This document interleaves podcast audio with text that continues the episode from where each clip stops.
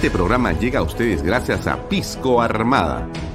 Un pisco de uva quebranta de 44% de volumen y 5 años de guarda. Un verdadero deleite para el paladar más exigente. Cómprelo en bodegarras.com y recuerde, tomar bebidas alcohólicas en exceso es dañino. PBM Plus, alimento para adultos con HMB proteínas, vitaminas y minerales con HMB. Vainilla y chocolate, que ayuda a mantener la fuerza de los músculos. Visita pbmplus.pe y síguenos en Facebook como PBM Plus y en Instagram como arroba pbmplus.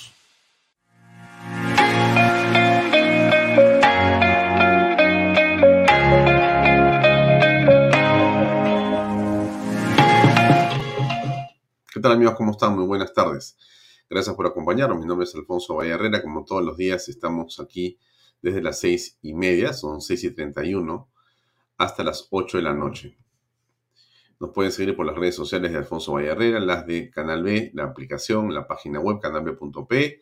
Salimos también en directo por las redes sociales de expreso.com.pe y los domingos nos pueden ver en nuestras redes sociales también y escucharnos desde las 5 de la tarde por PBO Radio 91.9 FM. Hoy hemos tenido un eh, bloque estelar muy interesante. Desde la 1 de la tarde se repitió, como lo hemos venido haciendo, y lo seguiremos haciendo, el conversatorio sobre derecho constitucional para que usted pueda entender qué es lo que se está conversando en torno a los beneficios de la bicameralidad. Agregarle la Cámara de Senadores a eh, el Congreso de la República y tener diputados y senadores. También tuvimos una interesante conversación que hemos sacado del archivo político del 12 de octubre del 2020 con Javier Villastein. Era otra coyuntura política, pero súper interesante escuchar al doctor Villastein. Después estuvo hace unos minutos eh, en, clase, en clave familia eh, escuchamos hace un ratito a Diana Seminario con Hablemos de Política. Ahora tenemos como invitado a eh, el doctor eh, José Antonio Torres Idearte, pero va a estar con nosotros el padre Gaspar para conversar en torno a este fallo tan importante en la historia de la humanidad. Queremos conocer su punto de vista y para eso lo hemos invitado en los siguientes minutos. Pero ¿de qué se trata? Todo eso. Antes que nada, déjenme avanzar un poquito nada más. Eh, bien, este es John Biden eh, hoy día en una situación un poco penosa, la del presidente de los Estados Unidos, porque eh, volteó accidentalmente el papel con las indicaciones que tenía en sus manos sobre qué tiene que hacer delante de la prensa. Y lo que uno aprecia ahí es, bueno, quizá de la avanzada edad no le permite poder digamos, dilucidar eh, y dirigir con precisión sus presentaciones. Igual fue una presentación muy deslucida que paso a compartir con ustedes en este momento. Eh, como lo comentó Diana Cimenero, pero solamente lo voy a repetir, el día de hoy la Corte Suprema eh, de Estados Unidos derogó el derecho al aborto en ese país. ¿Qué fue lo que dijo el presidente Biden? Es un video que tiene letritas abajo Voy a tratar de leérselas, pero igual usted, si no, trate de escuchar, por favor, si entiende inglés y si no, yo se lo voy a, traducir. Eva. Hoy la Corte Suprema de los Estados Unidos le el derecho constitucional al pueblo estadounidense. Ya lo había reconocido, no lo limitó, simplemente se lo llevaron. Eso no se ha hecho un derecho antes, menos con tan importante. Hoy día es un día triste para la Corte y para el país. Los pobres mujeres van a ser las más afectadas. Es cruel.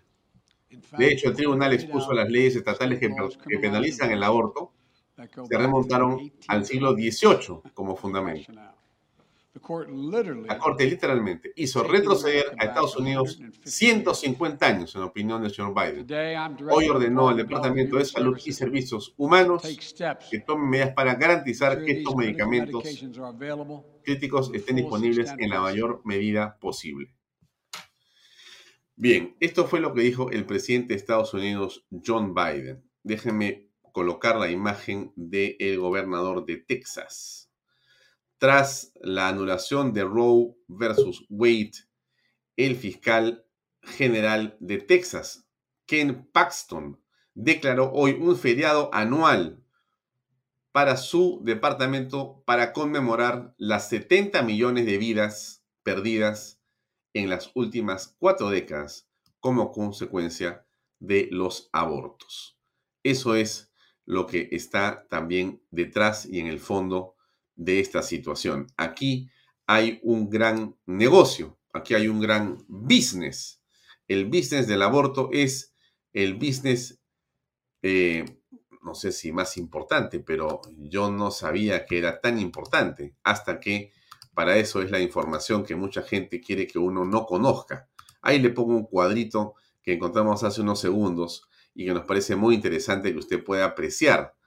La cantidad de abortos realizados en el 2021, según Juan Polanco, en un análisis de fallecimientos, pone suicidios, pone VH-Sida, muertes, ¿no? Pone COVID, pone cáncer, 8 puntos millones, y pone 42 puntos millones de abortos. Mire usted si no será un negocio redondo, que al final no tiene nada de libertad, nada de ideología, sino puro negocio. Abortar es en los Estados Unidos un negocio fabuloso, de tal magnitud que ahora el presidente de Estados Unidos ha determinado que si en algún estado se prohíbe, porque se van a prohibir, creo que en 16 o en 14 o en 13, y en los demás se va a regular de alguna forma, eh, el mismo estado está en la obligación de pagarle a la persona que quiere abortar para llevársela a un estado donde sí se puede abortar. O sea, el aborto tiene que se haga o sí o sí. Y frente a ello dan una serie de argumentos de todo tipo nosotros hemos querido conversar con el padre Luis Gaspar. El padre Luis Gaspar es un sacerdote dinámico, es un sacerdote eh, que ha eh, colaborado, ha ayudado, ha eh, coorganizado la Marcha por la Vida, una de las expresiones más importantes en América Latina. Aquí en el Perú, usted recordará que la Marcha por la Vida ha congregado a la familia peruana, pero a casi, creo que eran entre 800 mil y un millón de personas en las calles de la capital para marchar justamente por el derecho a la vida, por el derecho del no, del no nacido. Está con nosotros el padre Gaspar, pero veo que está aún eh, conectando eh, su tecnología. Vamos a ver si podemos eh, engancharnos ya. Esperamos que sea pronto. Pero esto es lo que, lo que ha ocurrido el día de hoy. Em, la vida le gana la muerte. La decisión de la Corte Suprema de revertir Roe versus Wade es un hito histórico en la defensa de la vida del que está por nacer, eh, en opinión de la corriente que era proabortista, el eh, niño en el vientre de una madre es de la madre, es una, digamos, parte del cuerpo de la madre y la madre puede o debe o tiene la capacidad de decidir sin ningún tipo de mayor consulta sobre qué hacer. Y el Estado debe proveerle eh, todas las facilidades y atenciones para que ese aborto pueda darse en el momento que ella lo desee. Vamos a ver si podemos... Eh, todavía no nos conectamos con el padre Gaspar. Esperemos unos segundos más que debe estar por ingresar. Los obispos en los Estados Unidos, el día de hoy, también han dicho que es un día histórico en la vida de ese país. Interesante que importante que se haya digamos, eh, logrado coronar una política pública de esta naturaleza y que se reconozca a partir de ahora eh, esta decisión de em, la Corte Suprema de los Estados Unidos, que ha derogado, como les estoy comentando, el derecho al aborto. Aquí está la imagen de lo que ha sido el día de hoy la conferencia de prensa en la que ha participado el presidente Joe Biden. Y él ha dicho, contrariamente a lo que ha sido el fallo de la Corte Suprema, que es el día más triste en los Estados Unidos y que esto remonta a 150 años en la historia de los derechos en ese país. En fin, eso es lo que piensan ahí. Nosotros tenemos una visión distinta de las cosas, pero se trata finalmente de que usted esté informado. Hablemos un poco, mientras se conecta el padre Gaspar, de lo que ha dicho el Poder Judicial, que ha determinado que Pedro Castillo puede seguir siendo investigado. Como usted sabe, el presidente de la República, en lo que consideramos muchas personas y que es lo evidente frente a lo que está ocurriendo, que es un doble discurso de él, por un lado, se queda afónico en sus presentaciones en provincias, donde por supuesto no llega ningún periodista incómodo a preguntarle o a repreguntarle nada, pues el presidente se agota diciendo que acá está el padre Gaspar. Vamos a ver si ya lo podemos conectar. Padre Gaspar, buenas tardes, ¿cómo está? Muy buenas noches, Alfonso, y perdona, ha habido ahí pequeños fallas técnicas de conexión. no, no, no, no. ¿Cómo está usted primero? No lo veo. ¿Cómo está? No le veo hace tiempo. ¿Cómo está usted? Bueno, feliz y contento porque siempre donde el Señor, la iglesia nos necesita, es el lugar donde Cristo quiere lo mejor de nosotros y yo estoy feliz aquí en la parroquia Nuestra Señora del Monte Carmelo, al sur de Lima, por la zona límites entre Chorrillos, Surco, San Juan de Miraflores, para el que quiere tener alguna referencia más, por los paraderos de la Panamericana Sur entre Alipio Ponce y, la zona del Mall del Sur, por esa zona. Mm. Bueno, hoy día eh, en los Estados Unidos se ha producido un hecho que es sin dudas trascendente. ¿Cómo usted opina al respecto? ¿Qué considera que ha eh, sido este fallo y la importancia que tiene? Bueno, haciendo un poquito de, historia, eh, esto viene desde el año 1973, aproximadamente casi 50 años, ¿no? en el cual la Corte Suprema, los nueve jueces de entonces en Estados Unidos, pues aprobaron de que el aborto era un derecho constitucional. ¿no? Y esto marcó jurisprudencia, y también proporcionó pues ayudas eh, inmensas, económicas, políticas de Estado desde los Estados Unidos, sobre todo hacia Latinoamérica, para legalizar el aborto. Eh, esto, lógicamente, en estos años llevó a una lucha de, todos los movimientos pro vida, eh, activismos por derogar esta, esta ley eh, que, llevaba pues a la matanza de, niños inocentes. Y en ese sentido este fallo, casi 50 años después, pues es algo histórico. Y, además eh, es una señal de que no hay nada imposible. La Corte Suprema, que es la legislación, se puede decir, la parte judicial máxima y que no tiene ya más apelación, hace casi 50 años atrás dijo que el aborto es legal, es un derecho. Casi 50 años después dice lo contrario, que no hay un derecho constitucional para eh, aprobar el aborto en Estados Unidos. Mm. Ahora, ahora, ¿cómo usted, ha tomado las palabras del presidente de Estados Unidos que dice que es el día más triste en la historia de ese país? Bueno, cuando nos convertimos pues en Dios o queremos jugar en Dios y por lo tanto ser dueños de la verdad y ser dueños también de la vida, en este caso del recién concebido, de la persona humana, eh, lógicamente es, para estos movimientos de la cultura de la muerte o todos los, los movimientos o instituciones o personas, incluso activistas que están a favor del, digámoslo por su nombre, ¿no? Suena fuerte, pero matanza de niños inocentes, es verdad, hoy es un día triste para ellos. Hoy es un día nefasto para la cultura de la muerte, porque la muerte ha sido derrotada hoy con esta decisión de seis jueces contra dos a favor de la vida.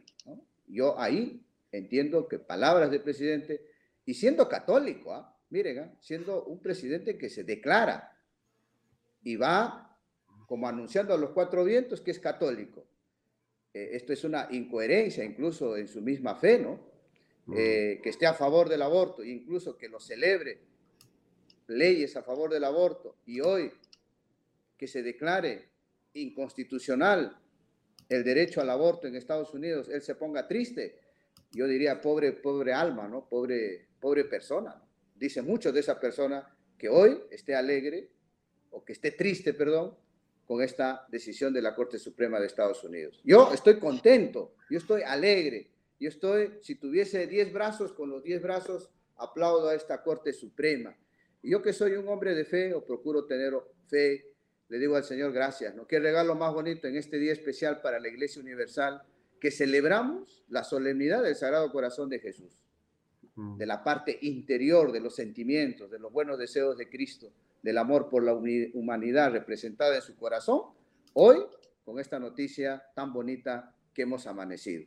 Yo seré tu fortaleza, nada temas, Sagrado Corazón de Jesús. Así es, Alfonso. Eh, eh, pero esta es una situación realmente, eh, no digamos, milagrosa, en todo, en todo caso coincidente. No existe el, destino ni la suerte, ¿no? En la providencia y la misericordia de Dios. Para Dios no es nada ajeno. Todo lo que sucede en el mundo, Dios lo sabe, lo conoce y lo permite. el día de hoy, en este día histórico, también es un día de dar gracias a Dios en esta solemnidad del Sagrado Corazón de Jesús, que haya salido esta decisión bonita, buenísima, una decisión histórica a favor de los que no tienen voz, los niños, por nacer, defender su vida. Y quiero recordar a todos tus oyentes, a todos los que están conectados, de que el primer derecho humano es la vida. No nos engañemos. Si no defendemos el primer derecho humano, ¿qué cara vamos a tener para defender los otros derechos humanos? Si tú defiendes la libertad, la verdad, si defiendes el derecho a la propiedad, por ejemplo, o el derecho a votar, es porque estás vivo, es porque se te ha respetado tu primer derecho humano, que es la vida. Y hoy celebramos la vida, hoy ha triunfado la vida. Mm. ¿Alguna reflexión para los locales, para los peruanos, para las eh, personas que piensan que el aborto debe ser legalizado? Bueno, hoy es un día de, derrota, ¿no? Para todos esos colectivos que están calladitos, por cierto, ¿no? Eh, sobre todo las ONGs proabortistas aquí en el, en el Perú, que se les viene la noche, ¿no? Porque ya no van a recibir dinero de Estados Unidos. Estados Unidos, haciendo uso de esta decisión de hace 49 años atrás, como el derecho al aborto, como derecho a abortar como algo legal en, Estados Unidos, pues desde Estados Unidos llegaba dineros, había fondos públicos que se destinaban y que llegaban y que llegan a través de estas ONGs para que en los distintos lugares, las distintas regiones de Latinoamérica sobre todo, se legalice el aborto, ¿no? Entonces se les sacaba, pues, se les sacaba el caño, se les sacaba el financiamiento. Y en este sentido también va a marcar, va a marcar esta decisión de la Corte Suprema de Estados Unidos una jurisprudencia. Hay muchas leyes, hay muchas decisiones de tribunales constitucionales en Latinoamérica que se han apoyado en esta decisión de la Corte Suprema para legalizar el aborto en algunos países de nuestra región. Entonces, ahora será momento de también hacer lo mismo lo que ha sucedido en la Corte Suprema de Estados Unidos. A todas las personas de buena voluntad, sean creyentes o no creyentes, porque defender la vida no es un tema de la religión católica, es, una religión, es un tema de toda persona de buena voluntad. ¿Qué les digo? No todo está perdido. Parecía imposible retroceder lo que hace 43 años atrás se legalizó el aborto en Estados Unidos. Y miren, lo que parecía que era imposible es algo posible. Entonces, no perdamos la esperanza y aquellas personas que se estaban apoyando en esta decisión de Estados Unidos de hace 43 años, será momento pues de que rectifiquen y también cambien de rumbo, ¿no? Y que apuesten por la cultura de la, de la vida y que dejen atrás la cultura de la muerte y la cultura del descarte. Bien, padre, tienes, tus, seguidores también acá. Te mandan saludos por las redes sociales. Muchas personas. Bueno, siempre unidos por la vida. Eh, qué, qué, bonito que me hacías recordar, o nos hacías recordar, ¿no? La marcha por la vida, ¿no? Ese gran movimiento. Yo creo que no ha habido marcha multitudinaria como la que hemos tenido en Lima en ningún país de Latinoamérica en Lima, la última marcha, casi un millón de personas y ese mismo día en simultáneo en otras ciudades casi llegábamos a los dos millones y medio de personas, sin víctimas, sin destrozos, en un ambiente de fiesta, de familia, niños, jóvenes, ancianos. Excelente, muy bonito, porque los defensores de la vida somos la mayoría, la mayoría. Lo que pasa es que hay un sector mínimo de la cultura de la muerte que, hacen más bulla, ¿no? Por eso yo también digo y animo a toda la gente que para que el mal triunfe, lo único que hace falta es que los buenos nos quedemos calladitos, no hagamos nada, ¿no? Entonces, es momento de ser voz de los que no tienen voz. Muy bien, padre, no le quitemos tiempo. Gracias y permíteme, envío una bendición virtual a todos tus seguidores, a todos nuestros amigos de Bahía Talcos. En el, en el nombre del Padre, del Hijo y del Espíritu Santo. Feliz día del Sagrado Corazón de Jesús. Bendiga sus hogares. Muchas gracias. Muchas, gracias, Padre. Buenas noches. Bueno, hemos tenido eh, en realidad una estupenda eh, conversación con el Padre Luis Gaspar. He tenido la amabilidad de darnos la bendición a través de este medio también a ustedes que nos siguen. Así que eh, estamos premunidos en todo caso de eh, este hecho y vamos a continuar con el programa. Muchas cosas que decir en torno a lo que significa estos dichos del presidente Pedro Castillo. Hoy estoy en Cajamarca. Cajamarca, por supuesto que ha comenzado por invitar al próximo Consejo de Ministros, ¿no? Porque ganas no le faltan de quedarse en provincia, sino regresar a Lima, por supuesto, pero no, no puede ser de otra manera. Escucho. Estamos agendando el Consejo descentralizado en la región de Cajamarca. Y la invito para que usted sea partícipe de este consejo y lleve las demandas del distrito de Llama para agendar, porque vendremos con todos los ministros a Cajamarca para atender las necesidades de Cajamarca y sus distritos. Un abrazo. ¡Viva Llama! ¡Viva Chota! ¡Viva Cajamarca! Claro, está feliz ahí parado en el estrado, porque lo que no puede hacer este hombre poderoso, este hombre que mueve aviones, mueve a la tropa, mueve ministros, decide colocar a tal o cual persona en eh, determinado puesto público, este hombre poderoso que es el presidente del Perú, lo que no puede hacer, porque teme, es acercarse al micrófono de los periodistas. Todo lo puede hacer desde un estrado. Ahí él se siente feliz de la vida, está realizado, porque cree que puede manejar todo el Perú así, de estrado en estrado, de estrado en estrado. Hoy en Juliaca, después en Huancayo, después en eh, Chota, se va a Piura, se va a Arequipa, se va a Cusco, promete, promete, promete y no cumple nada de lo que promete. En el camino, esa imagen que ustedes ven es la imagen fundamental, porque esa imagen produce una sensación de gobierno, falsa sensación de, pero una sensación de gobierno al fin, que es lo que impulsa al señor Pedro Castillo en el gobierno.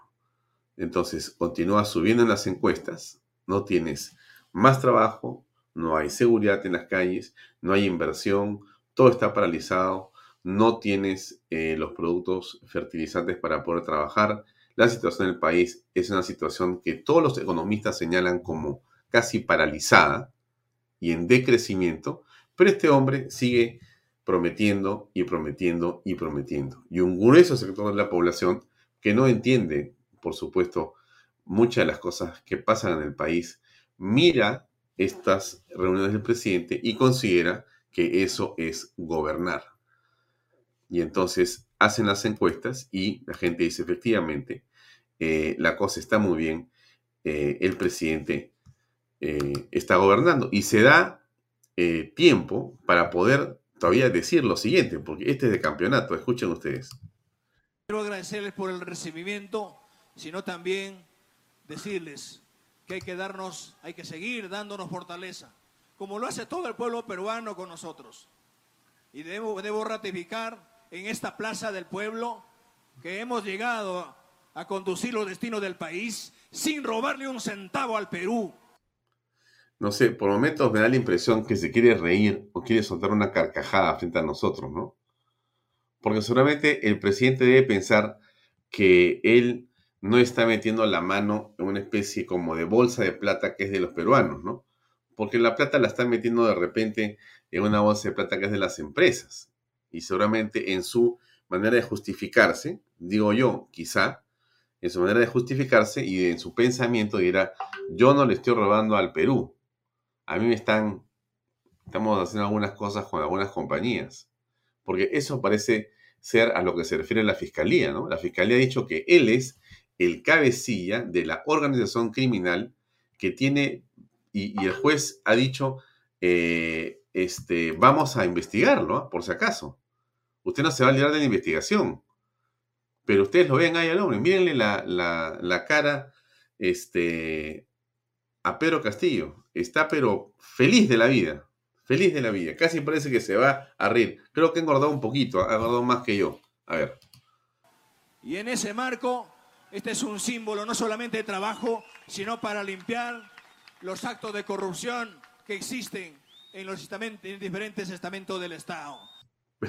Pues, enseña el machete, va a terminar cortado él en pedacitos, porque en realidad lo que vemos nosotros es una este, catalina de investigaciones, de acusaciones, que no, no sabemos ya pues cuándo se va a detener, ¿no? No hay eh, cómo controlar al presidente de la República. Eh, el ministro Silva le pidió a Villaverde negar que se conocían, según un colaborador eficaz. Eso lo hemos sabido por los audios del programa de Batters hace unas horas. Entonces la situación es gravísima. El presidente dice, no, no pasa nada. Yo voy a cortar pues este, en pedazos a los primeros corruptos, pero va a tener que hacer pues un trabajo interno en Palacio finalmente él va a tener que cortarse en pedacitos. Porque, fíjense, pues no dice que para eso utiliza el, machete que tiene ahí. Centavo al Perú. Y un centavo al Perú. Y en ese marco, este es un símbolo, no solamente. Ahí está el símbolo. De trabajo, sino para limpiar los actos de corrupción que existen. O sea, no es, no es un símbolo, sino es para limpiar los actos de corrupción. Con el machete que tiene ahí va a limpiar los actos de corrupción. Ah, eh, se pasó, ¿ah? Este es más grande que todos. Biden quedó chico. Plaza del pueblo que hemos llegado a conducir los destinos del país sin robarle un centavo al Perú. Y en ese marco, este es un símbolo no solamente de trabajo, sino para limpiar los actos de corrupción que existen en los diferentes estamentos del Estado. Y por eso invoco que hay que hacer las cosas bien, hay que hacer las cosas con transparencia impresionante, ¿no? Este, los niveles de cinismo, eh, por cierto, me gustaría mucho poder conversar con un psicólogo o con un psiquiatra. Voy a buscar uno. Si usted tiene alguno, recomiéndeme con quién conversar acá en, el aire, por supuesto, porque estas frases del señor Pedro Castillo, yo le decía hace unos días que realmente escuchar al presidente es eh, muy preocupante. Yo he hecho un compendio, mejor dicho, no he hecho yo. Unas personas han hecho un compendio estupendo, que dura seis minutos. Yo le pido que en los siguientes seis, minutos escuche usted al presidente en sus frases más célebres. Quizá usted se va a molestar, quizá usted no va a aguantar, pero eh, ya veo a José Antonio Torres, listo casi para la conversación. ¿Cómo estás? Em, pero a veces este, hay que eh, sufrir un poquito, pues. Entonces, ofrezcamos ese sufrimiento a Dios hoy día, que es, además, eh, como nos recordaba el Padre Gaspar, el Día de Corazón de Jesús. Y escuchemos a las frases más interesantes de Pedro Castillo. Ahí van.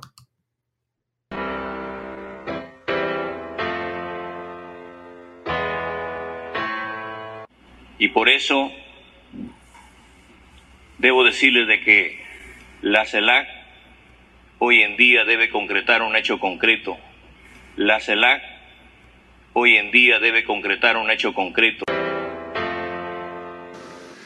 Hay infinidad de normas que, queremos limpiar el país, pero creo que nos falta la ley, la, eh, ante estas leyes que, que se han dado, creo que falta la ley más importante, la ley que haga cumplir las leyes. Yo no quiero un medio ambiente, la quiero completo. Yo no quiero un medio ambiente, la quiero completo. E inicio de tercera dosis a mayores de 65 años eh, y personas con comorbilidades. Repitan conmigo, comorbilidades. ¿Cómo describiría los últimos cuatro años de relaciones entre Lima y Santiago? Bueno, muy fructíferas, ¿no? Eh, yo creo que eh, hoy estamos en otra etapa y, me ha gustado tremendamente esta, esta, esta transmisión, esta transferencia del hermano Santiago con, con Boris, es, una muestra de que la cosa sigue. Del hermano Santiago con, con Boris, del hermano Santiago con, con Boris, del hermano Santiago con, con Boris. Porque yo no sabía al inicio qué cosa era una convención. Y al, fin, y al final, en la práctica misma, eh, me di cuenta de que era una convención porque de ahí salía convencido de lo que tenía que hacer como trabajador.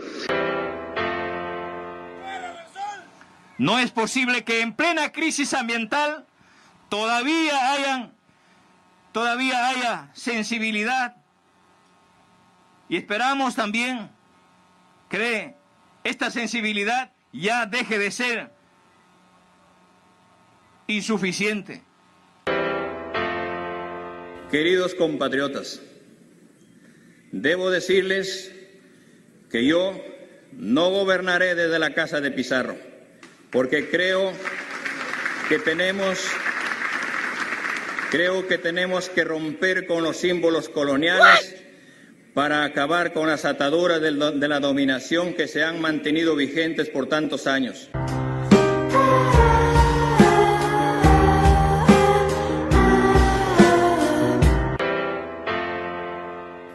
Condiciones, porque el ciudadano de acá de Tacna tiene las mismas, en los mismos derechos como el ciudadano de, de Tarata, como el ciudadano de Tarapacá, como el ciudadano de Tacna, y el que está en Tumbes, y el que está en Chota, como el ciudadano de Tarapacá, como el ciudadano de Tarapacá.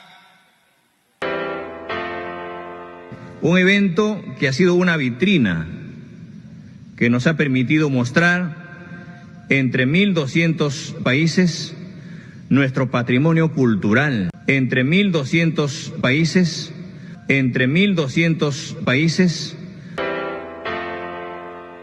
¿Qué garantías le ofrece el gobierno peruano a los empresarios de Estados bueno, Unidos? No solamente las garantías jurídicas, hay que darle todas las garantías. El Perú también tiene las calles a veces sin seguridad, pero para eso está el Estado. Hay que coordinar con las diferentes entidades con la finalidad de que el empresario, el inversionista, se sienta seguro, ¿no? Fuerza, fuerza, adelante. Gracias. Muchas gracias, presidente. Si bien es cierto la crisis que se ha dado por el tema del COVID y, general, y generalizado últimamente por la guerra entre Croacia y Rusia, por la guerra entre Croacia y Rusia, por la guerra entre Croacia y Rusia.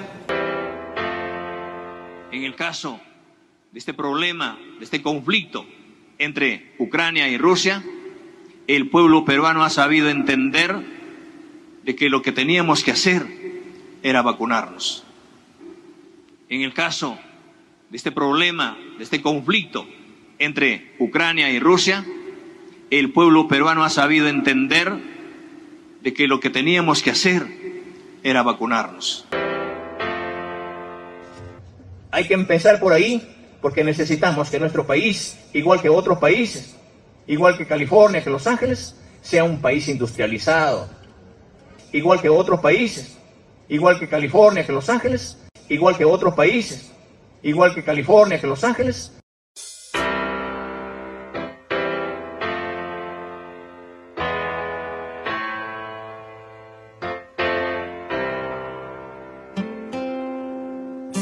Una vez, una tarde, llevaba un, un niño un pollo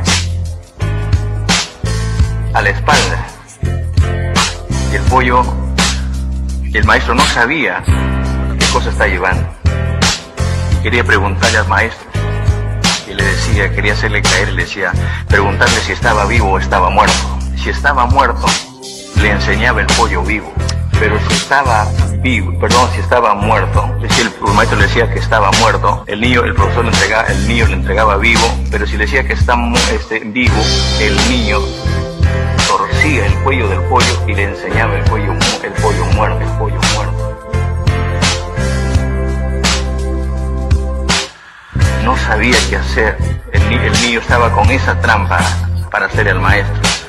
Y le pregunta el niño al, al maestro, le dice, profesor, maestro, dígame, ¿el pollo que tengo en las manos está vivo o está muerto?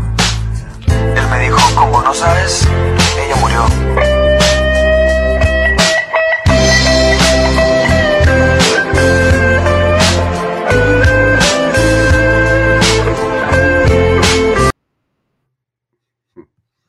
Bueno, ese es eh, Pedro Castillo, en esencia. Son algunas de las frases célebres del presidente de la República. Eh, alguien con muy buen criterio decidió editarlas, es decir, coleccionarlas, pegarlas, como usted ha visto, para poder eh, apreciarlas en conjunto, en una sola vez, en seis minutos. Y eso es lo que, lo que tenemos.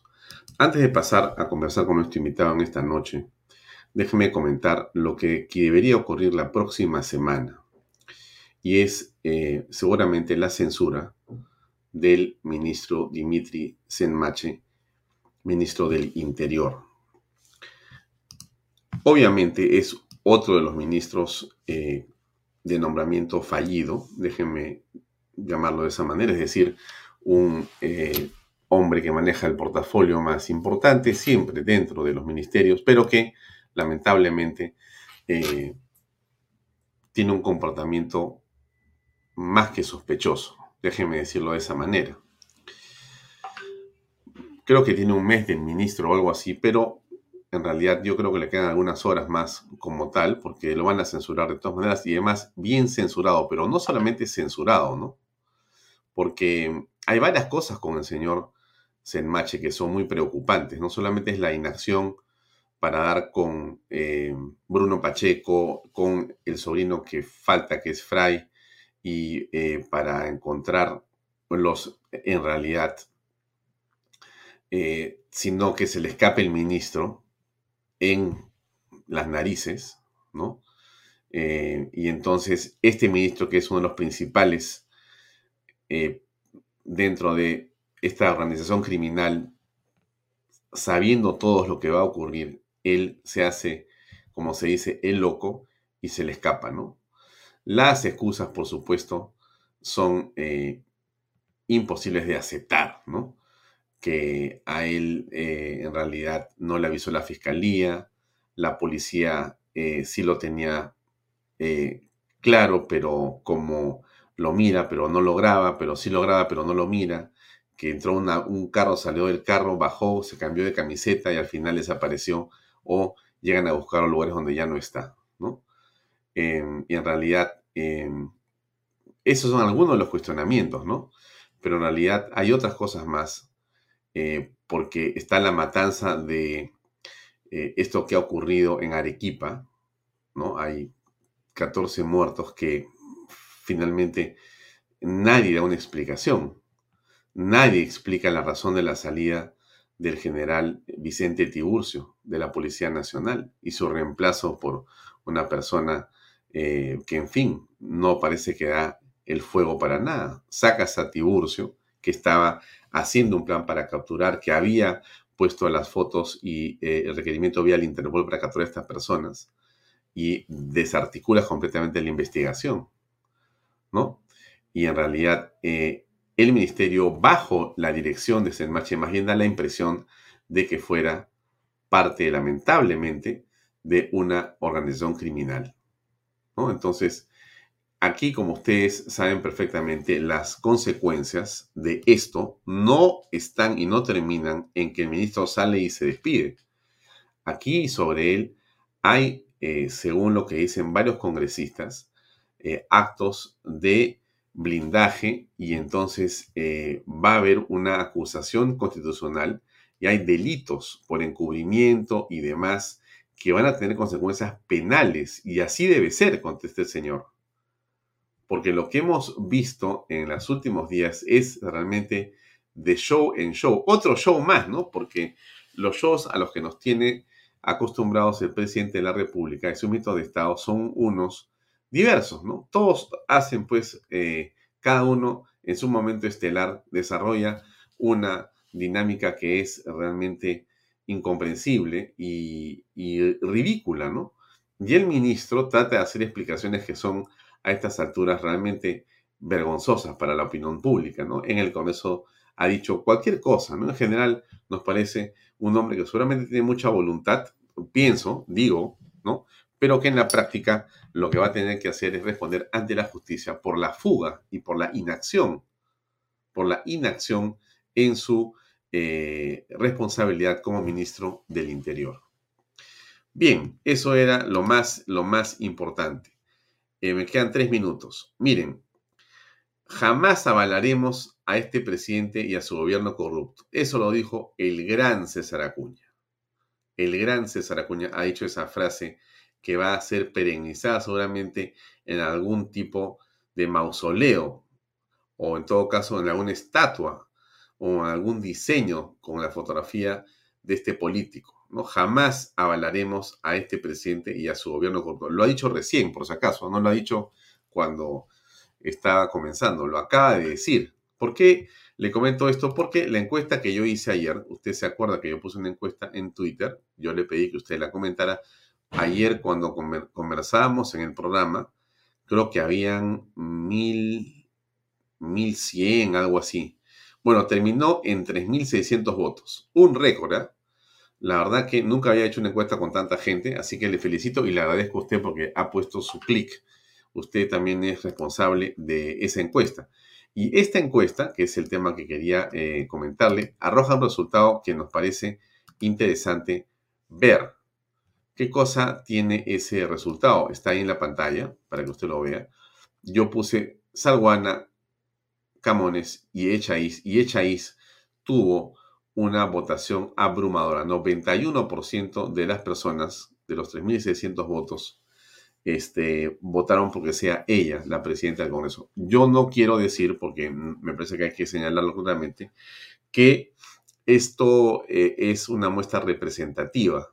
No, porque no lo es, pues. O sea, yo eh, además he bloqueado, lo digo con bastante orgullo, a todos los troles que aparecen a diario, con figuritas, con huevitos, y que vienen del de, mundo caviar, que vienen del mundo eh, de los progresistas que no, me, que no me aguantan, y también viene del mundo del gobierno, ¿no? Cada gobierno que pasa me manda sus trolls y yo pues lo voy bloqueando, ¿no? Entonces tengo seguramente, no sé, pues eran pues mil o dos mil, dos mil bloqueados, ¿no? Porque solamente insultan, pues, ¿no? Pues, ya realmente aburren. Pero en fin, entonces, eh, pero aún así, cuando no están los troles eh, contabilizados acá, este, yo no pretendo que esto sea una muestra representativa de nada. Pero es simplemente una pregunta que yo hice al grupo de gente con la cual estoy en las redes sociales. Yo no tengo muchos seguidores, este, creo que estoy en 70 mil o 70 y tantos mil, no es mucho, pero em, son seguidores de verdad, por si acaso, y, ojalá que alguien pueda medir, porque debo tener muy pocos fakes o falsos que me siguen, pero en todo caso, en el grupo que yo, digamos, publico, porque hago publicaciones, valga la redundancia, públicas, abiertas, aparece este resultado y me parece bueno comentárselo a usted el día de hoy. Bien, sé tú es todo y ahora vamos a conversar con José Antonio Torres, que ya está con nosotros. José Antonio, ¿cómo te va? Muy bien, Alfonso, muchas gracias y es una oportunidad grata conversar contigo. Qué gusto de, verte y va a ser muy interesante poder tocar varios temas. Eh, José Antonio, antes de poder continuar conversando, cuéntanos por favor algo de tu experiencia, porque nos parece importante que para contextualizar tus comentarios nos puedas contar. Eh, he visto varias columnas tuyas en Reporte. Reporte es una publicación digital que nosotros, eh, por supuesto, impulsamos, con la cual tenemos eh, un, convenio, tenemos una manera de trabajar en conjunto. Nosotros en el blog estelar de Canal B colocamos todos los reportes en video y eh, comentamos algunas cosas del reporte diariamente y tú eres alguien que escribe en el reporte. Entonces, y te he visto escribiendo de varios temas políticos muy importantes.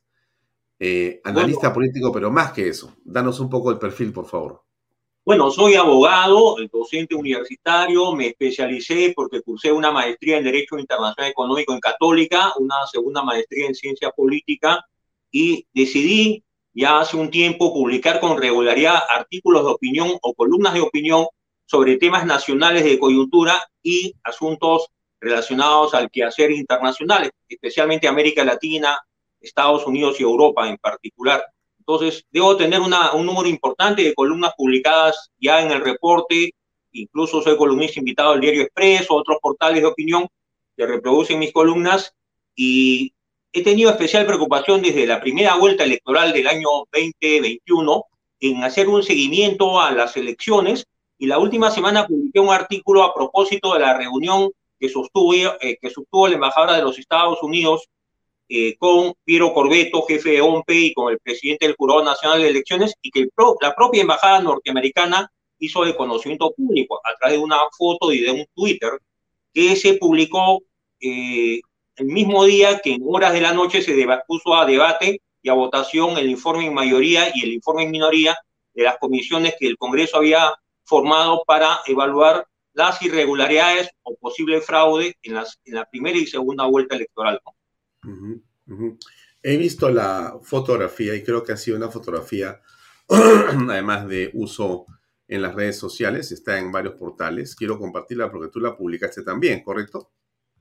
Sí, forma parte de la, del artículo. En realidad, este último texto ha sido publicado por la Federación de Periodistas, por otros portales, en primer lugar por el reporte, pero yo creo que la foto reveladora que va a marcar eh, no solamente marca la coyuntura de la última semana, sino puede tener varias lecturas a futuro. Es la foto que, digamos, de manera poco habitual publica una embajada eh, extranjera en nuestro país para hacer de conocimiento una reunión de esa naturaleza.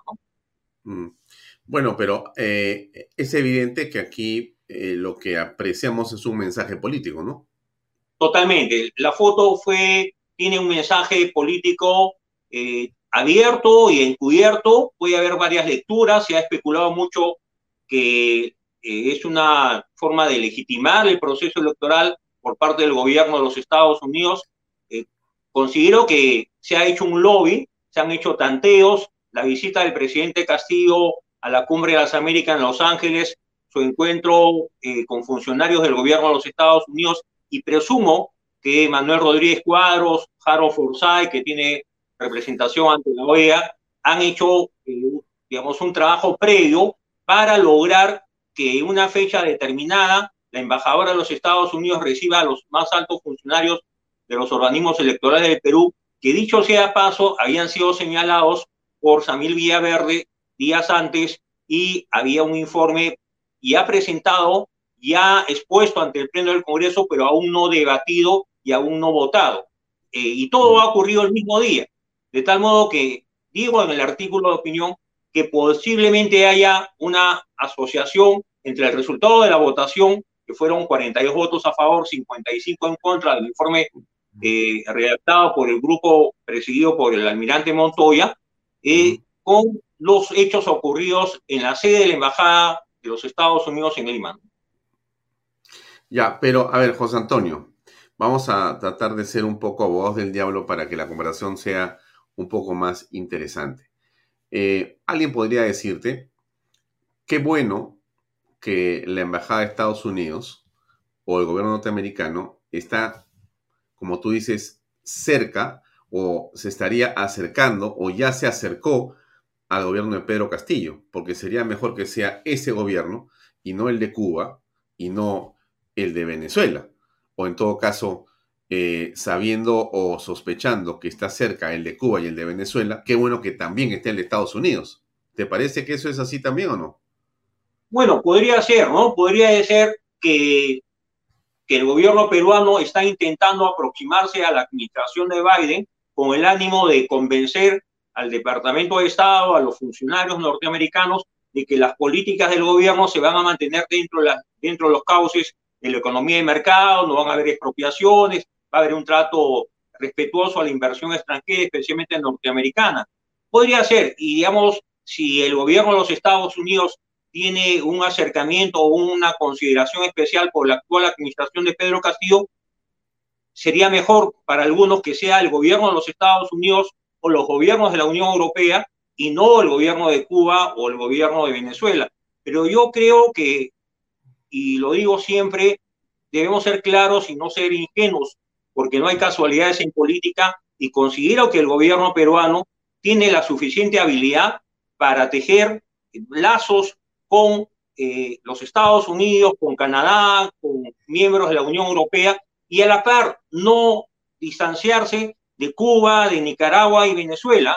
Eh, si bien es cierto, la posición peruana respecto a la invasión de Rusia expuesta eh, por Rodríguez eh, Cuadros en Naciones Unidas ha sido crítica respecto a la invasión, en verdad no descarto que el gobierno cubano a través de la embajada cubana esté actuando políticamente y activamente en los asuntos nacionales y a diario, ¿no? De tal modo que podría también pensarse que es un peso y un contrapeso, ¿no? Si Cuba y trata de influir en asuntos internos del Perú, el, Departamento de Estado o los Estados Unidos se interesan en neutralizar este accionar acercándose o no negándose a, un acercamiento con el gobierno peruano. Ahora, los funcionarios que han ido a reunirse con la embajadora no son funcionarios del gobierno, se entiende que son funcionarios de organismos autónomos respecto al gobierno, pero precisamente hay una ligación entre el accionar de estos organismos en el 2021 y los resultados que todos conocimos, que fueron tan estrechos, apenas más de 40 mil votos de diferencia, décimas de diferencia y una impugnación de cientos de mesas y sobre todo algo revelador, que en muchas mesas en el interior del Perú, la señora Fujimori tenía cero votos, ¿no? Precisamente en el artículo señalo que en el caso de Colombia el último domingo Petro vence a Hernández por tres puntos de diferencia, más de 700 mil votos, y se entiende que en todas las mesas de Colombia ambos candidatos tuvieron votos propios. No, no conozco, porque hubiera sido un hecho revelador que en Colombia miles de mesas no hayan tenido eh, Petro cero votos o Hernández cero votos. Eso sí se sucedió en el Perú y estadísticamente, probabilísticamente, eso es algo impensado, ¿no? que yo descarto de plano. Y es un indicio abierto de, haber de que se produjo una manipulación de la voluntad popular y el llamado fraude en mesa fue la herramienta más útil para cumplir un objetivo político, ¿no? Que gane Pedro Castillo la segunda vuelta electoral. A ver, yo creo que eh, por lo menos en este programa hemos sostenido siempre que las elecciones han sido altamente sospechosas y con un tinte fraudulento o una percepción de irregularidad por todos lados. Eh, lamentablemente no se lograron eh, validar completamente todas las cosas que se decían en torno a este supuesto fraude, ¿correcto? Supuesto digo porque no ha sido aún probado plenamente. Es una sospecha que todos tenemos, es una percepción de que hubo muchas irregularidades. O quizá esa percepción es una realidad, porque hubo muchas irregularidades. Lo que no sabemos es si todo eso irregular terminó por afectar el resultado final. Pero en todo caso, mi pregunta es la siguiente. Eh, una cosa es el gobierno de Estados Unidos con Pedro Castillo y otra cosa es el gobierno de Estados Unidos con los organismos electorales. ¿Es correcto esto? Es cierto, es cierto. Y, entonces lo segundo que te pregunto es, a mí me parece, eh, y me gustaría tu opinión, eh, que es plausible la cercanía del gobierno de Estados Unidos con Pedro Castillo por un montón de razones, que tiene que ver, por supuesto, para que se alejen de los malos, pero más allá de eso, porque este, mm, en el Perú, evidentemente, eh, nos interesa mucho más tener una relación con una potencia como Estados Unidos que con alguien como Cuba o como Venezuela, porque por supuesto tenemos una relación comercial y de estrategia y de relacionamiento mucho más intensa e importante y porque además Estados Unidos es realmente un jugador del mundo. Venezuela en realidad es un pequeño espacio hoy día de narcotráfico y Cuba no es sino una isla para ir a veranear los que pueden, pero después es un espacio que parece más bien una cárcel enorme. Pero digo lo siguiente, entonces, esa relación con Estados Unidos, en esa solidificación que podría estar ocurriendo vía el embajador Forsyth, es positiva. Al final, digo, la consecuencia de esa relación.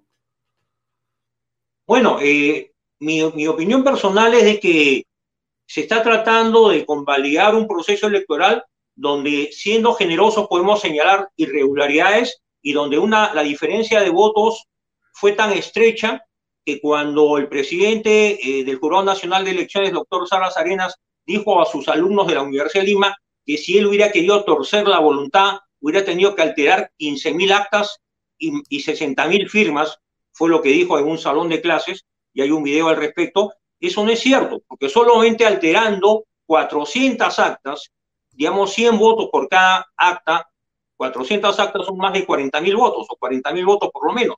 Y esa fue la diferencia entre un candidato y otro. De tal modo que no estamos hablando de un fraude eh, de grandes proporciones, sino lo suficientemente focalizado y, efectuado a nivel nacional en los lugares donde había control de mesas y poder de esa manera voltear el resultado electoral.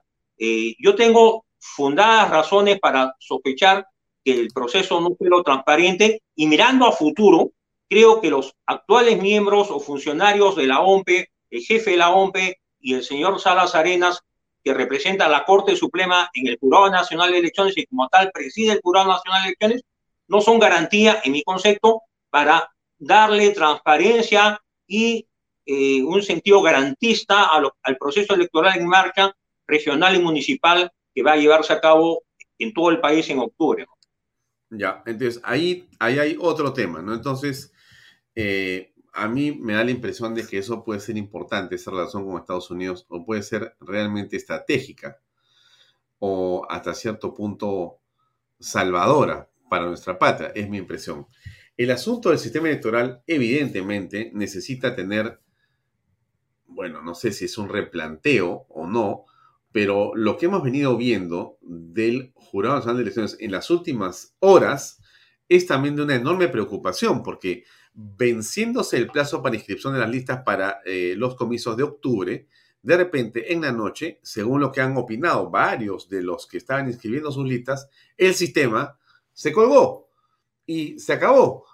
No obstante, las ampliaciones que se han producido en unos casos o no, es decir, hay una sensación de caos o que en el mejor de los casos de caos, y en el peor de los casos de favorecimiento a ciertas candidaturas, más bien que son filo lapicisto o cerca a Pedro Castillo o cerca al Ejecutivo. ¿Piensas tú eso, José Antonio?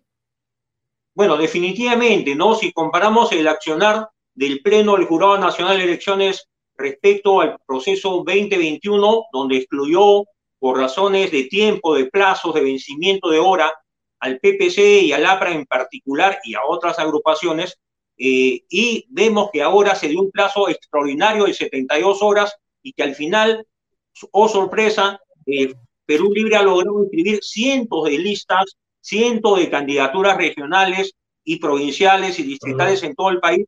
Parece que había un direccionamiento para darle un salvavidas a ciertas agrupaciones y puedan cumplir con el proceso de inscripción dentro del plazo ampliatorio de manera extraordinaria otorgado por el Pleno del Jurado Nacional de Elecciones. Mm. Ahora, ¿qué crees que va a ocurrir? ¿Tendremos un proceso electoral eh, irregular, regular, aceptable, eh, confiable, eh, ¿qué va a ocurrir? Porque estamos en esta situación comenzando.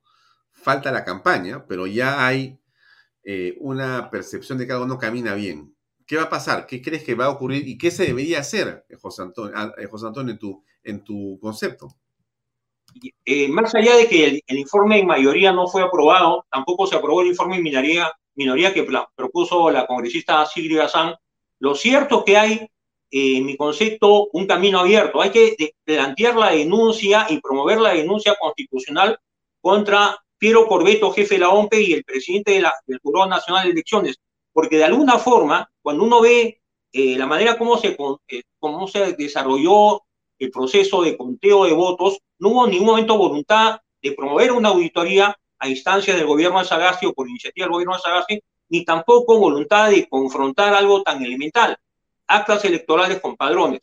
En, otras palabras, creo que la influencia de Fernando Tuesa Soldevilla, autor de la llamada reforma política en los años de Vizcarra, el hecho de que el señor Piero Corbeto tiene un lazo eh, de cercanía, casi es el pupilo, el alumno preferido de Fernando Tuesta, le quita la transparencia y la legitimidad a un organismo electoral que debe tender a la profesionalización, al tecnicismo y debe ser abierto a cualquier auditoría nacional o extranjera para poder garantizar resultados eh, apropiados, limpios. Y en el caso de la Corte Suprema, yo exhortaría que la Corte Suprema, por un tema de decoro, de transparencia, de demostración de buena voluntad, designe a otro representante del Pleno del Jurado Nacional de Elecciones y se produzca el relevo del señor Salas Arenas en fecha próxima. Y no hay que olvidar que ayer la Junta Nacional de Justicia ha sancionado con destitución al magistrado Arce Córdoba, miembro del Jurado Nacional de Elecciones, que declinó en pleno proceso porque señaló que había irregularidades en el debate y en la aprobación de los acuerdos que se tomaban en el Jurado Nacional de Elecciones. Se, designó en su lugar al, magistrado representante del Ministerio Público, Rodríguez Montesa, y se culminó el proceso. Pero no creo que Arce Córdoba haya tenido una declaración eh, inapropiada, un exceso, y más aún el hecho que la Junta Nacional de Justicia, que es una hechura de Martín Vizcarra y su gobierno, haya sancionado con la destitución al magistrado Arce Córdoba, es una señal política de que acá se está actuando no en base a principios democráticos, sino a un señalamiento y a un sesgo de carácter político para determinados partidos excluirlos de la vía nacional y a determinadas fuerzas políticas favorecerlas. Eh, José Antonio, tú que estás eh, siguiendo el curso de las decisiones del sistema electoral, la pregunta es, eh, ¿qué cosa se puede hacer o ante qué instancia para poder efectivamente, si fuera el caso, reemplazar a Corbeto y a Salas Arena? Bueno, en el caso del doctor Salas Arenas, él representa a la Corte Suprema. Los magistrados supremos lo han elegido. Ya en esta oportunidad tenemos al representante del Colegio de Abogados de Lima, que fue elegido en los últimos meses, ¿no? O sea, ya los cinco miembros están completos. No se va a dar el caso de un voto dirimente, como fue dirimente el voto de Salas Arenas en casos cruciales en el proceso 2021. Por lo tanto, creo que con un tema de decoro, insisto, la Corte Suprema haría bien en designar a otro magistrado, ¿no? Como representante de los Supremos ante el Jurado Nacional de Elecciones y que el señor Salas Arenas esté presto a, colaborar en cualquier investigación que se pueda dar en el marco político en el Congreso o en el marco eh, constitucional a la raíz de una denuncia constitucional con, el, las investigaciones que el Ministerio Público no debe dejar de hacer, porque si hay afirmaciones de Samir Villaverde, colaborador eficaz, que hace señalamientos expresos respecto a un lazo, un contacto, una reunión o reuniones o favorecimiento por parte del señor Salas Arenas o el Jurado Nacional de Elecciones hacia Perú Libre, eso no puede obviarse y no puede negarse. Son hechos que hay que probar o hay que contradecir. Por lo tanto, me parece que Salas Arenas no es la persona adecuada para garantizar un proceso en curso que todo el país espera que no tenga las irregularidades o sospechas que sí presentó, se presentaron en el 2021. Y con respecto a Piero Corbeto, creo que siendo una persona profesionalmente competente, lo conozco, eh, he cursado con él estudios en la Universidad Católica, en la maestría de ciencia política, sé de su calidad profesional, pero creo que una persona que no colaboró, no cooperó, no brindó y facilitó los padrones electorales y se expusieron razones y pretextos para no hacerlo, para simplemente cotejar de manera muestral en todo el Perú. No olvidemos que hubo más de 80 mil mesas de sufragio. Quiere decir que había 80 mil actas de sufragio. Quiere decir que habían 80 mil padrones. Era cuestión de hacer un cotejo muestral a nivel nacional de, digamos, no más de mil actas con no más de mil padrones. Y este debate, esta posibilidad de que se haya torcido la voluntad popular, hubiera sido descartada de plano.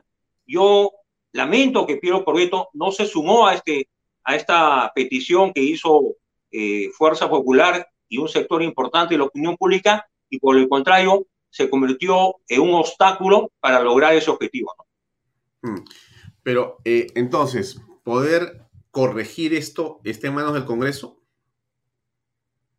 Eh, en el caso de la, de la, Suprema, creo que ellos tienen la, la potestad de hacerlo sin necesidad de, de, contar con el Congreso. Si el Congreso decide promover denuncias constitucionales contra el jefe de la OMPE y, para, y contra el señor Salas Arenas, creo que es un derecho legítimo del Congreso hacerlo. Ahora, tengo entendido que se ha planteado una reconsideración a la votación de los informes eh, en mayoría y minoría que han sido eh, no aprobados la semana pasada. Y entiendo que la próxima semana podría esto tener un resultado distinto. Más allá de, los resultados, creo sí que este proceso, eh, el anterior, no fue tan transparente, siendo generosos, como si lo fueron procesos electorales anteriores eh, conducidos por una OMP autónoma y por un jurado nacional de elecciones con sus cinco miembros y con cierta independencia respecto al poder político. Ahora, eh, los, los, informes eh, o el informe del almirante em, fueron, fueron, archivados, ¿correcto? Así es, ambos. No se puede desarchivar. Bueno, entiendo que hay un, proceso en trámite, eh, no tengo la confirmación, la certeza, pero se ha planteado una reconsideración y en todo caso será eh, la Junta de Portavoces o la que ponga a consideración en una próxima sesión si es que podría volverse a votar en el Pleno. Eh, hubo 15 votos en abstención, 42 votos a favor, 55 en contra, Claramente los partidos que votaron en contra del informe en mayoría fueron Acción Popular, Podemos, APP, Alianza para el Progreso, el partido, la representación del Partido Morado y Somos Perú, ¿no? Mm. Eh, de tal modo que yo creo que el Congreso podría reexaminar eh, estos, informes, porque son dos informes, uno en mayoría y otro en minoría, y dar una oportunidad a que se profundice el debate y se pueda eh, emitir un voto eh, responsable, ¿no? Mm. Ahora, existe una enorme desconfianza por la elección pasada, por lo menos la mitad de los electores quedaron insatisfechos. Entonces, ir a un proceso electoral con una enorme, eh, digamos, carga de desconfianza en hace apenas un poco tiempo, porque no estamos hablando de años, sino de meses que se produjo el anterior proceso electoral, realmente va a poner en, una tela de juicios, en una tela de juicio, el resultado. Entonces vamos a tener eh, nuevamente autoridades electas que van a ser eh, desconocidas por los electores. ¿Qué va a ocurrir ahí? Estamos, eh, hay una especie de eh, curso de choque entre, digamos, un grupo de electores, que puede ser, no sé si grande o mayoritario, y el sistema electoral, y otro grupo de electores. O sea, va a haber un caos en octubre, noviembre de este año, ¿o no?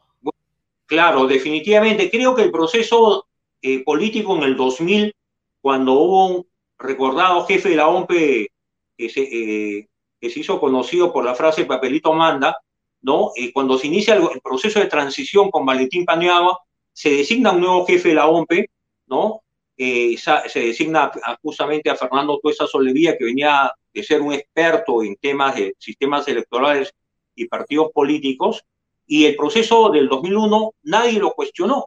El proceso de regionales 2002 tampoco fue cuestionado, ¿no? Y creo que los hechos ocurridos en el 2000 tienen mucho en común con los acontecimientos eh, políticos y electorales acaecidos en el 2021, que exigiría que por lo menos eh, seamos conscientes que es necesario ir a elecciones, en este caso municipales y regionales, con nuevas autoridades electorales.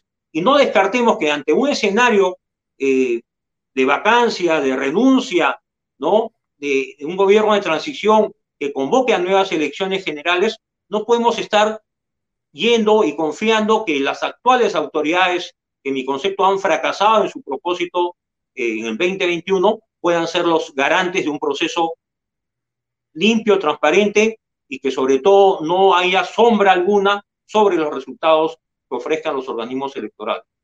Entonces, o cambian o va a haber fraude.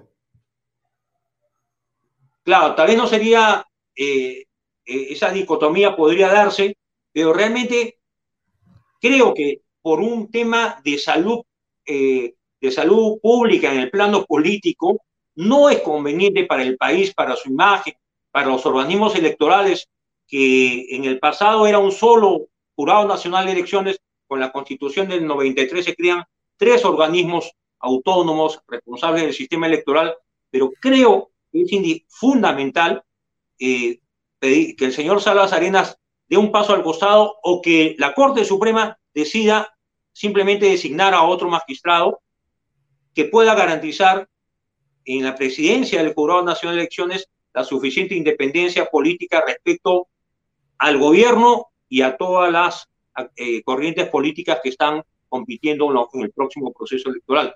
Lo propio en, en, el caso de la OMPE, ¿no? Creo que la OMPE yo lamenté y deploré mucho la conducta o la inconducta del jefe de la OMPE, que no mostró voluntad política, y él es un hombre formado en ciencias políticas, no mostró voluntad política para transparentar los resultados electorales. Y por supuesto, el gobierno Sagasti hizo caso omiso al pedido planteado por Fuerza Popular para ir a una auditoría internacional. No olvidemos que en el proceso boliviano 2019 fue la OEA con un informe contundente de auditoría internacional que abrió el camino a un gobierno eh, distinto, el presidido por Yanine Áñez, y eh, porque se hizo evidente que habían habido graves irregularidades en el proceso de la primera vuelta electoral eh, que hacía posible cuestionar la victoria alcanzada en primera vuelta por Evo Morales. Como el presidente de Bolivia, era previsible que el Perú lograra también contar con una auditoría internacional, pero no hay que olvidar que era necesario que el gobierno de Sagasti lo solicite y que la OEA envíe a sus especialistas, ¿no? a, sus, expertos, y se emita un, un informe de auditoría en un plazo perentorio. Mm. Ahora, eh, hemos tenido eh, algunas imágenes que hemos visto en las últimas, digamos, semanas o días, sobre todo la de un eh, candidato a la alcaldía de Lima, que se ha reunido con el señor Almagro, al que tú has hecho referencia en lo que fue el proceso de, digamos, solicitud para eh, unas garantías sobre la elección pasada.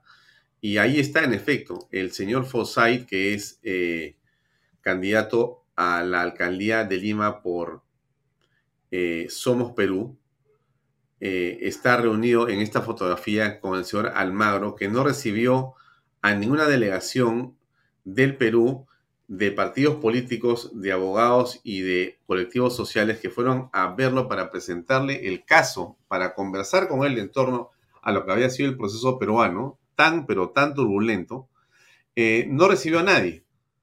Pero aquí ha tenido tiempo para poder recibir al señor Forsyth, candidato de Somos Perú. ¿Qué opinión te merece esto? Bueno, eh, es, eh, creo, revelador en la, reunión entre un candidato al municipio de Lima y el jefe, el, secretario general de la OEA. el año pasado, o hace unos meses, yo dediqué una columna de opinión bajo el título El visitador Almagro, porque Luis Almagro, que efectivamente, como tú señalas, no recibió a la delegación peruana eh, que visitó eh, la OEA, la sede de la OEA en Washington, sin embargo, sí presto llegó a Lima cuando se estaba produciendo la una de las primeras crisis políticas y, el pedido la, o la moción de vacancia presidencial de Pedro Castillo. Se reunió con el presidente Castillo en Palacio de Gobierno y luego declaró a la opinión pública Luis Almagro que había comprobado eh, las cualidades, eh, las habilidades del jefe de Estado y que estaba convencido que el presidente Castillo era un hombre que, estaba comprometido en la lucha anticorrupción. Entonces, ¿por qué vino Luis Almagro en esa coyuntura? Esto fue el año pasado, los últimos meses del año 2021.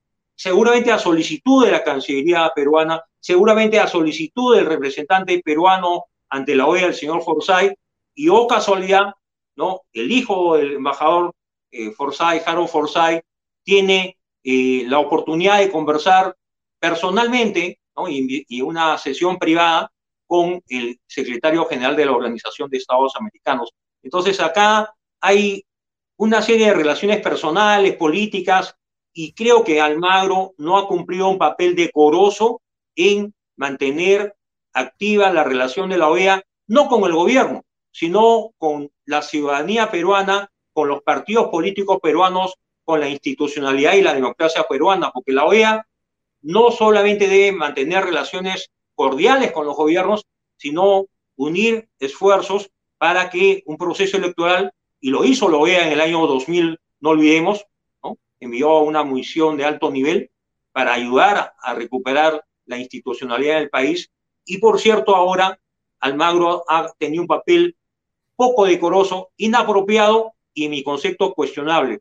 De tal modo que me reafirmo en lo que expresé hace un tiempo, ¿no? El visitador Almagro. Luis Almagro no recibió a los demócratas peruanos, pero sí estuvo presto a ir a Palacio de Gobierno en una visita extraordinaria. Y no olvidemos que en ese momento aprovechó también eh, Salas Arenas en reunirse en la sede de, la, de Torretalde con, con el señor Luis Almagro. Hay una foto que acredita la, la reunión extraordinaria entre el presidente del Jurado Nacional de Elecciones y el secretario la OEA. O sea, Almagro ha estado cumpliendo un papel a favor no de la democracia y la transparencia electoral, sino a favor de ciertas opciones políticas en el país. Y eso es reprobable, ¿no? Hmm. Eh, alguien preguntaba con bastante eh, buen, buen, buen criterio, eh, ¿qué cosa en tu concepto debería hacer la derecha para justamente poder... Eh, acá está la pregunta. ¿Qué piensa, señor Torres, de lo que la derecha democrática debería hacer al respecto de lo que está pasando? Bueno, creo que en primer lugar eh, es fundamental que los demócratas en el Perú eh, tengamos claro que hay un proyecto político autoritario en marcha. Más allá de, más allá de los de la aparente buena relación con el gobierno de los Estados Unidos en este, estas últimas semanas, no confío en el proceder político de Pedro Castillo ni de su entorno. Y creo que la unidad de los demócratas es fundamental y sobre todo el activismo político en redes, en las calles y, más aún en el exterior, porque hay eh, muy poco esfuerzo o muy poca llegada a organismos internacionales. Eh, tampoco podemos confiar en la OEA o en Naciones Unidas o en comisionados o en la Corte Interamericana de Derechos Humanos. Creo que estamos en desventaja. Eh, sin embargo, hay que dar batalla y no una batalla tendenciosa o malintencionada, porque lo que debe prevalecer es el criterio de salvar la democracia, eh, defender la libertad y el Estado de Derecho y tener organismos electorales, porque sin organismos electorales autónomos profesionalizados y transparentes, es inviable darle estabilidad política a un país, porque mm. el principio de todo proceso democrático nace en el voto y el respeto a la voluntad popular, que es imprescindible defender, ¿no? Mm. Claro, eh, pero otra vez, los partidos de derecha o la derecha, hay una, digamos, eh, orden, ¿no? Hay una lógica, hay, hay eh, digamos, una... Eh, eh, es imperativo la unidad de los grupos de oposición. Es, es imperativo la unidad. La unidad es, es, es, una obligación. Pero no han sabido estar a la altura de lo que representan en realidad. Es decir, en la elección pasada no se pusieron de acuerdo. hoy día eh, tampoco están de acuerdo porque están yendo en varias listas eh, con también distancias o diferencias. ¿Qué piensas al respecto? Bueno, si no hay unidad, creo que hay una competencia eh, poco, va a ser una competencia poco fructífera porque hay un riesgo de, de, que el gobierno logre a través de candidatos propios o candidatos que sirven a los intereses del gobierno y creo que en ese sentido Acción Popular, APP, Podemos, son aliados casi naturales o colaboradores del actual gobierno. Eh, Pedro Castillo es consciente y su gobierno es consciente de que no puede eh, gobernar solo y necesita de aliados. Y ha encontrado en los niños de Acción Popular eh, un controvertido César Acuña, en Podemos Perú, o un controvertido Daniel Urresti, ser candidatos amigables o grupos políticos que no van a enemistarse, ni distanciarse, ni cuestionar, ni oponerse a un gobierno y al poder ejecutivo. Al contrario, están yendo a competir con un afán no solamente de lograr cuotas de poder, sino tener capacidad de negociación con el poder ejecutivo y con el gobierno. Hay, hoy día, por ejemplo, en la tarde se ha conocido una foto, ¿no? Donde Pedro Castillo se reúne con un grupo de autoridades eh, del norte del Perú y y se comprueba cómo hay este cierto clientelismo que se está forjando desde el gobierno, convencido que a través del clientelismo, del rentismo político o de la obra pública eh, a favor de determinadas circunscripciones puede lograrse una cuota de estabilidad para el Ejecutivo tan venido a menos. Si no hay unidad de la oposición, se hace difícil conseguir los objetivos políticos. En Bolivia, por ejemplo, el fracaso de Yanina Áñez y el retorno del MAS con Luis Arce en el 2020 fue consecuencia de que no se pusieron de acuerdo candidatos que tenían puntos en común y que no, no lograron visualizar o vislumbrar que el retorno del MAS estaba cantado porque siendo Evo Morales el supuesto exiliado, primero en México y luego en Argentina, desde ahí apoyó a, a la candidatura de su delfín Luis Arce. De tal modo que la unidad es imprescindible. Sin unidad veo la difícil, veo que la tarea va a ser muy difícil. No, la, no descarto una caída por implosión del gobierno. Creo que el gobierno puede implosionar y esa situación se puede dar por eh, una serie de, hechos que vienen ocurriendo, cuotas de poder, un tema ideológico, la izquierda marxista-leninista debate mucho ideológicamente confrontan mucho ideológica, pero mm. aparentemente están unidos por, la, por el rentismo que da los casi 200 mil millones de soles aprobados para el presupuesto del, del 2022, ¿no? Hay mucha plata en juego, hay mucho dinero, hay mucha posibilidad de ser eh, no solamente congresista, funcionario, sino a la vez ser un proveedor, ¿no? Una, un, un contratista a través de terceros con el Estado. De tal modo que yo invocaría la unidad y en segundo lugar invocaría hacer confrontación política e ideológica. Eh, si algo sabe la izquierda marxista-leninista es hacer política y hacer una prédica social en varios frentes, ¿no? Por eso el presidente va hacia los consejos descentralizados, dice dislates, incoherencias, demuestra falta de conocimiento, sin embargo, está haciendo activismo político en todo el país con cordones policiales, con séquitos, con, seguidores en minoría, pero logra dar un mensaje y lo que observo es que los medios de comunicación le dan cobertura amplia a las actividades del presidente. Completamente. Una amplia cobertura y yo deploro que si el vizcarrismo tuvo sesiones de mediodía de largas horas durante la pandemia, Martín Vizcarra era el, el hombre del mediodía, y todos los canales transmitían en, en simultáneo a nivel nacional, algo parecido se está dando ahora, porque veo con pena que ciertos medios supuestamente que han aprendido de sus errores tienen ahora una vocación por servir como parlantes de las actividades del jefe de Estado y de un gobierno realmente inoperante, ¿no? Poco eficiente y además corrupto. Bien, eh, estimado José Antonio, eh, vamos llegando al final del programa. Te agradezco mucho por tu tiempo y por esta conversación. Eh, quedamos para otra oportunidad continuar desarrollando más temas sobre la coyuntura política. Muchas gracias por acompañarnos en Vaya Talks. Muchas gracias, Alfonso. Muchas gracias. Buenas noches. Buenas noches. Muy amable. Bien, amigo, era el doctor José Antonio Torres que nos acompañó el día de hoy para conversar en torno a la coyuntura política. Eh, esta es la imagen de los amigos del presidente. Esa es la imagen de lo que ha sido el gobierno de Pedro Castillo. Están todos. Y creo que no este, todos necesariamente, ¿no? Me parece que ahí faltan varios más bien. En fin, no, no lo aburro más con el tema de Pedro Castillo.